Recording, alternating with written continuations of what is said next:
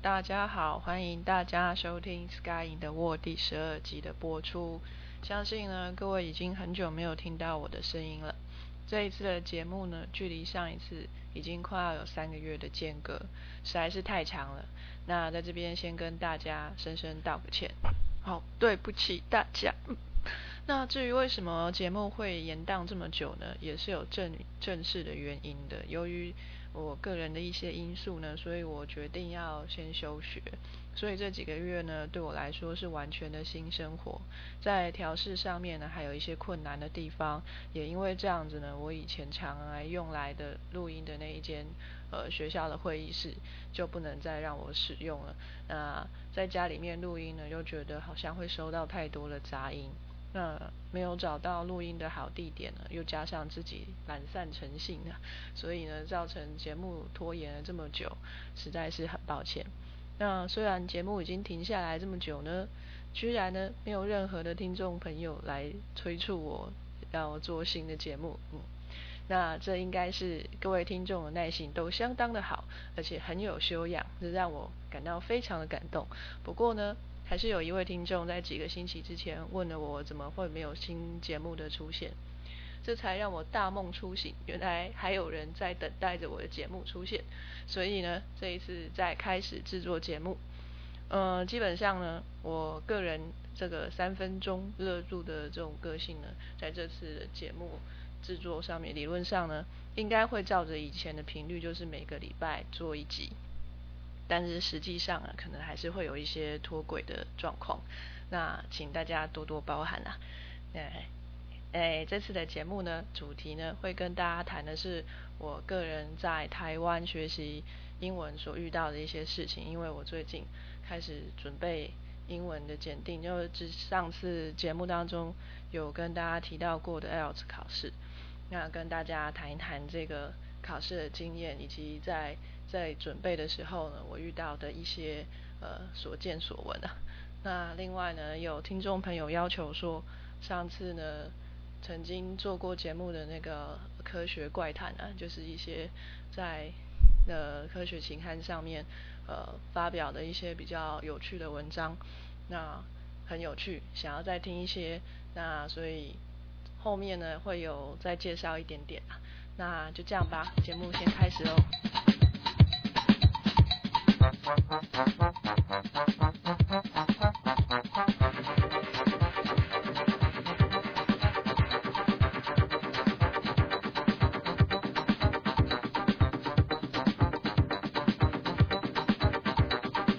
首先呢，我要跟大家提一下，我个人觉得相当的幸运，能够生长在台湾这个环境。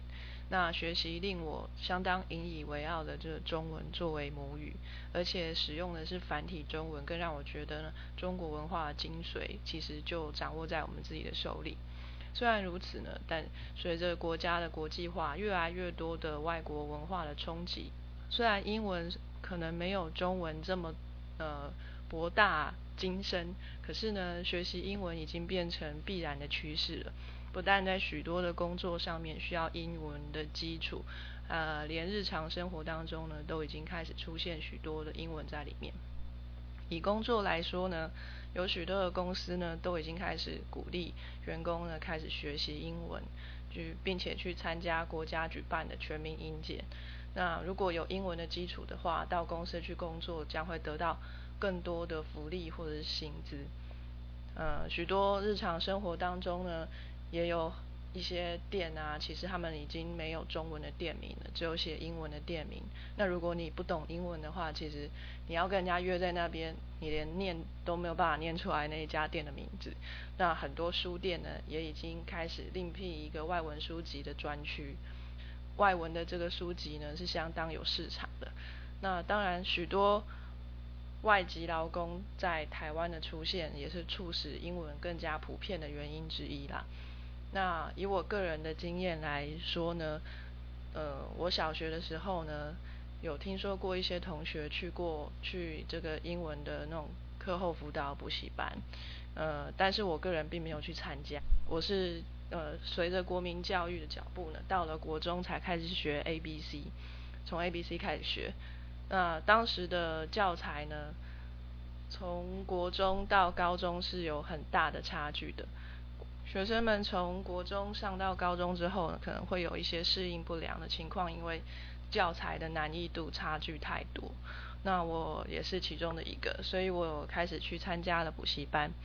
但是英文的补习班呢，对我来说，并不是因为我的英文程度不好我才去补的。呃，我是觉得，呃，去补习可以学到很多不一样的东西，而且这样子，那个。哦，我认为那一个补习班的老师，他学他教的东西还蛮有趣的，所以很开心的就一直补下去了。三年下来，虽然说英文不是说顶尖的，但是我相信也应该有高中生应该有的程度了。呃，上了大学以后呢，我选的科系还蛮自由的，而且我是学三类组的，所以其实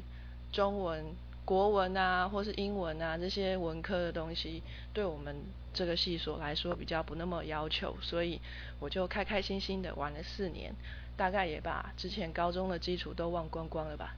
那一直到进入研究所之后，被逼迫的要要 seminar，所以要读一些英文的研究报告，之后才开始苦苦的查单字、猜英文，才可能把一点点高中的基础再拉回来。那前阵子呢，我看到一个国科会的计划，它能够就是呃帮助一些台湾的博班学生呢出国去探查一年。那这但是这需要先做一些资料的审核，而且要英文检定的成绩，所以我就硬着头皮呢去考了一次 ELT 这个考试。那从此呢才发现，原来台湾有这么多种的英文检定考试。那我在这边就跟大家简单介绍一下。那一般大家最常听到的应该是托福考试。那托福呢这几年，呃，就是演变的还蛮快的，从以前的纸笔测验，一直演进到后来的电脑测验，到现在的心智托福，三种的托福成绩，呃，满分都不一样，所以他们有一个相当复杂的分数对照表。简单的来说呢，最早之前的呃纸笔托福，他们的满分是六百七十七分。那如果是电脑的呃托福，有是有人叫做 CBT，它的满分是三百。那心智托福呢，呃现在叫做 IBT，是一百二十分是满分。那这样的演化呢，有有谣传啦，也是也许是跟呃，大陆人太过厉害的一些背诵能力有关系。之前纸笔测验可能呃，就是有一个很大的题库，然后每年呢就从题库里面抽一些就是题目出来考，所以有一些很厉害的大陆同学们呢，就把整个题库都背起来，那或者是都做过，然后这样子他们就可以得到很高的分数。可是其实当他们到真正到了呃，美国去念书之后呢，却发现说，其实他们的英文程度不到那边，呃，没有办法能够真正去吸收他们那边上课的东西，所以，呃，托福他们这个机构呢，就想了一些办法，呃，而且特别的就是针对大陆人，呃，针对大陆或是华人。来做一些不同的评断标准，这对我们来说当然是相当不公平，而且可能有一些人呢就会想要去其他的国家考试，像我听说有些人就去日本考试啊，或者是去新加坡考试，他们有些是可能因为呃因为托福的报名的人数相当的多，如果你现在报名的话，可能是半年以后你才可以考得到，但是。甚至我上次去看啊，连上那个报名的网站都挤不上去，每天试都挤不上去，那你这样子怎么报名？所以如果说有人急着要这个托福的成绩，急着要出国的话，他们就必须要呃到别的国家去，呃就是可能别的国家他们报名的人数比较少，可以报到比较早的日期来考试。由于托福的这个考试机构呢，对。这个华人的一些嗯限制吧，他们特别觉得我们特别有心机吧，可能会做一些嗯有点取巧的手段，所以他们特别对我们针对华人有一些不一样的政策，不一样的考试方式，所以有些人不喜欢这样的考试方式，就到国外去考。那这样当然多花了一点钱呐，但是可如果因此而能够得到更高的分数的话，当他们是在所不惜啊。至于为什么台湾人考托福的人数是最多的呢？呃，嗯，理论上来说，是因为托福是美国大学较能够接受的这个英文检定的成绩。而台湾人去美国留学的又是占很大的部分，所以托福理所当然就成为最为人所知的一种考试方式。其实台湾的教育制度呢，一开始是受到日本的影响，在日据时代呢一直沿用下来。那后来呢，学术界有许多去美国留学的教授们，呃，回国来教授学生，所以呢，这一些。美国的教育方式就因此而带进了台湾，而且影响影响台湾的教育相当的多。呃，一直到现在，高等教育的一些观念跟美国是相当类似的。台湾学生到美国去呢，会比较容易适应，所以这也是台湾人比较喜欢到美国去留学的一些原因。那同样的一个考试机构，他们也有举办另外一个考试，叫做 GRE。那这个是比较呃。进阶的一个考试，那像托福成绩呢，大概是出国去念大学会去用到的，而 GRE 是要出国去念研究所才需要的，或是以上的学位所需要的语言认证。那在今年底或者是更晚一点，也会改制变成新制的 GRE。那 GRE 考的不只是学生的英文程度。还有包括一些简单的数学以及逻辑推理，所以有点像智力测验啦，但是是英文的智力测验就对了。那 GRE 还分成两种，一种是 General，一种是 Subject。General 考的就是一般学生所需要的，Subject 就是如果你要去念的是生物，你就去考生物；然后去念的是英文，你就去考英文的，就是分科的考试。但是特别的，可能某个学校它需要要求这个 subject 的分数，你就必须去考。一般来说，呃，那个 general，嗯，GRE general 的满分是一千六百分，再加上最高是六分的一个 analysis writing，它的分析写作的分数。呃，在 subject 的 GRE 考试的话，好像是个别科别，各个科别是有不一样的分数，对。再来要介绍的是 GMAT，GMAT 的这个测验是为了提供学校评估申请者未来在商学研究所的表现，而不是说考生在大学阶段所获得的专业知识。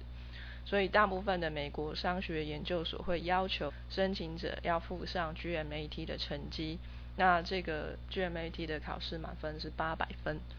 那呃，现在呢，常大家会听到一个叫多义测验，叫 TOEIC。那它的它是一个比较口语的、比较口语的一种测验，它的全名叫 Test of English for International Communication，所以是沟通的一个能力，比较口语。这个 TOEIC 考试能够反映受测者在国际职场环境当中跟他人以英语沟通的这个。熟悉的程度，那所以说就是比较重视的是真正英文的沟通能力。那它的满分是九百九十分啊，许多在商业呃在业界工作，像外贸贸易啊，他们这些公司可能会要求你去参加 TOEIC 这个考试。那再就是我去参加的这个 ELTS 考试。那不同于托福和 GRE，他们是美国举办的考试，那 e l t s 是英国举办的考试。大部分到英国及澳洲的，大部分的英国和澳洲的学校都能够接受这种考试的成绩。那这种考试的满分是九分，就是评分的标准比较不一样，不像托福是好几百分的。那在台湾呢，还不算是太多的人去考。到如果你报名的话，大概两三个月以后就能够去考试，不像托福可能你要等很久才能再去考一次试。那考试的方向也跟托福不太一样，所以有人虽然说也有人将这个 IELTS 的分数跟托福来做一个对照表，比如说呃 IELTS 考试的话六分呢，可能是托福的几百分这样子，但是这样的比较是不是能够公平准确，就我就不知道了。那当然除了这些以外呢，还有许多的语言考试在台湾来举行。也有许多特学校会特别在台湾举行考试，在除了我所介绍这一些呃考试之外，还有许多的语言考试在台湾举行。嗯，另外许多大学呢也会在特特别在台湾举行呃语言考试来。呃，让想要进去那一所学校的同学呢，不必去考托福或是其他的语言考试，直接去接受这个学校的语言考试，就可以直接进入这个语言这个这个学校。那另外还有其他的语言的考试，比如说呃日语啊、德语啊、法语啊等等，都有一些考试的标准的认证。那这些也都是在我开始准备语言的考试之前还不知道的。嗯，很多呃，我现在呢，我上一次去考 IELTS 呢，是并没有完全没有特别的准备，就是可能看了一两本同学给我的书，就是有关于 IELTS 考试要考哪一些方面呢？还要包括听说读写四个方四个方面，然后每个方面考的是哪一些题型，我大概看了一下，然后就去参加了考试，得到的分数并不理想啊。就是其实并没有达到我想要的标准，可是所以下一次在六月初的时候呢，我又会去参加另外一次的 ELTS 考试。但是在这中间呢，我并不想要去参加补习班的课程。呃，这个原因呢，我在这边先解释一下好了。我们在市面上呢会看到很多的英文补习机构，那。在现在大家都觉得英语英语很重要的这个时代里面呢，就像雨后春笋一般的凌厉，也看到许多的新闻报道啊，他们会说，就是报道出一些机构他们会利用这个机会不当的收取消费者的金钱，真的要去擦亮眼睛挑选适合自己的补习班。其实是很累人的事情，所以传统的补习班呢，就是花很多的时间去上所谓名师的课，也要花很多的时间去做很多的模拟测验来土法炼钢，当然是相当脚踏实地的方法，也是最能够快速提升考试分数的方法。可是这种只针对某一个测验去做那种填鸭教育的方式教出来的学生，真的面对老外的时候，可能还是。结结巴巴的，没有办法真正表达出自己想要表达的意思，可能也没有办法真正去了解英语它有趣的地方。所以我觉得，嗯，所以呢，后来就越来越多的补习班想要针对呃这些觉得学英文就只是需要去沟通一些呃英语口语练习的人来开设。那请了许多外国的教师来提供学生跟外国人直接接触的一些机会。呃，这种补习班呢，他们的课程会比较弹性，那生活呃教材也会比较生活化。虽然说这样子的方式真的可以让学生很快的就能够有跟外国人沟通的这种成就感，但是这些外语教师他们是不是真的持有能够？教学英文的这个执照，或者是有基础的背景，这就不得而知了。那会说一种语言，并不代表说他就有能力去教导其他的人这一种语言。所以说，这样子的，嗯，这样子的语言机构呢，感觉上呢，会有一些师资上面参差不齐的感觉。虽然说这样的补习班呢，可以很快速的吸引到很多的这个。人们来学习，那也壮大的相当的快，但是学生们学习的成果真的是很让人去担心，因为它是一个几乎是没有压力的一个学习的地方，你想去就去，而那个老师又不见得是呃能够真正教导你把英文学好的人，所以我觉得还蛮担心的啦。我上面介绍的那些语言考试啊，本身的报名费就不便宜，一次的考试下来可能会花掉五六千块。那再加上一些补习班的钱的话，学习语言呢，可能就要花掉小小的一笔财富。那对我来，对我来说，我还蛮穷的啦。但是，呃，我还蛮，呃，对我这种穷人来说呢，还是很心痛的。所以我现在就是用最贫穷的方式在学习英语。我在想啦，如果说这一次六月初的考试我没有办法考到我想要的成绩的话，我可能就会去参加补习班了啦。因为我我现在好，我跟大家说说看，我现在学习英文的方法。我觉得我自己这种方法呢是还蛮天真的啦，就是我以为呢让自己一天二十四小时呢都沉浸在英语的环境当中，可以让自己。英文进步的很快，所以我就为自己收集一些免费或者是便宜的教材。那因为 IELTS 要考听说读写四个方面嘛，所以在阅读的方面呢，这些教材是最容易得到的。像在一些公共场合呢，会有一些给外国人看的免费的杂志啊，或者是报纸啊，都可以去拿那些英文的报纸或是杂志。图书馆也会有英文的报纸可以去看，在网络上面呢，也会有一些英语教学的网站，像是英国的这个新闻网站 BBC，他们就有提供很多的呃，在网络在网页上就可以看到很多的英文呃新闻稿，所以你也可以得到很多英文的教材。那或者是到旧书摊呢，去买过期的英文新闻杂志或者是英文小说。来看，来做一些阅读的练习。那在听力方面呢，我会到图书馆去看英文的电影，而强迫自己去看英文字幕，或者是不要看字幕，来练习自己的听力。那或者是在网络上面去下载英文的广播节目，然后放在随身听里面。那我随时要去哪里，我都可以拿起来听这样子。在写作的方面呢，我最近有参加一个读书会。那个里面的成员呢，都是要参加 IELTS 考试的一些朋友，所以这这个读书会呢，他们每周会做一次的测验。那我觉得他们在写作方面的讨论相当的仔细，就是那可能一个题目，大家说出自己会怎么写，或或是或是呃提出自己的看法来，然后大家集思广益之后再下笔开始写，写完之后读出来可能。呃，同学们就可以帮你纠正一些文法的错误，我觉得这样相当的好。而这个读书会当然是不用钱的。那在口说的方面呢，就是那个读书会里面呢，都在在讨论的时候都是以英语在讨论的。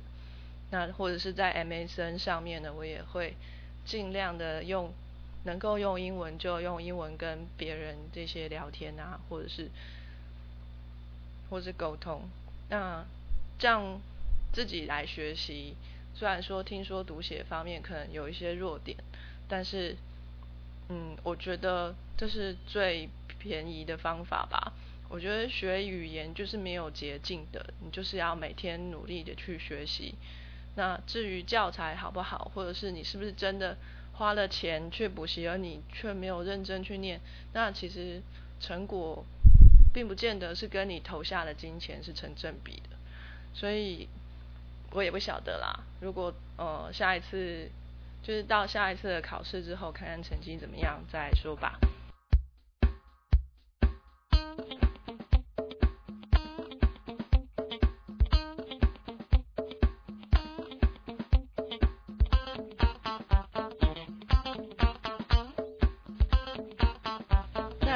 是到了科学怪谈的时候了。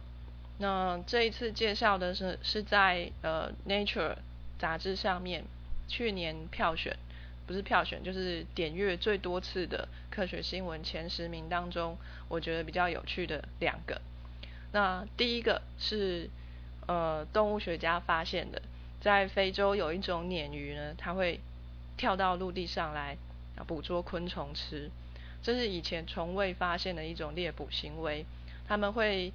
他们会弓弓起他们的身体，然后让自己的上半身很努力的很努力的让自己的头伸到陆地上来，然后整个用它的嘴去盖住在陆地上的昆虫，然后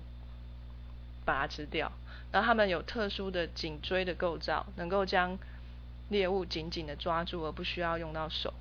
我记得以前呢有看到 Discovery 的这个影片，在亚马逊河有一种鱼，它也会捕捉昆虫，可是它用的方法不一样，它是它有特殊的嘴部的构造，可以喷出很强力的水柱，去把停在叶子上面的昆虫打下来。当昆虫掉到水面上之后，那个鱼就会一口把它吞掉。那生活在水里面的鱼啊。虽然没有办法脱离水来生存，但是他们还是可以想尽千方百计的去猎捕陆地上的食物。对他们来说呢，这些陆地上的昆虫啊，好像可能是最珍贵的美味吧。那再来呢，第二个研究就很有趣了。呃，这个研究证明了男生的好色并不是一件好事。好，这个研究呢是让本来做生意相当有手腕的一些男生呢。来让他们看过一些比基尼女郎的照片之后，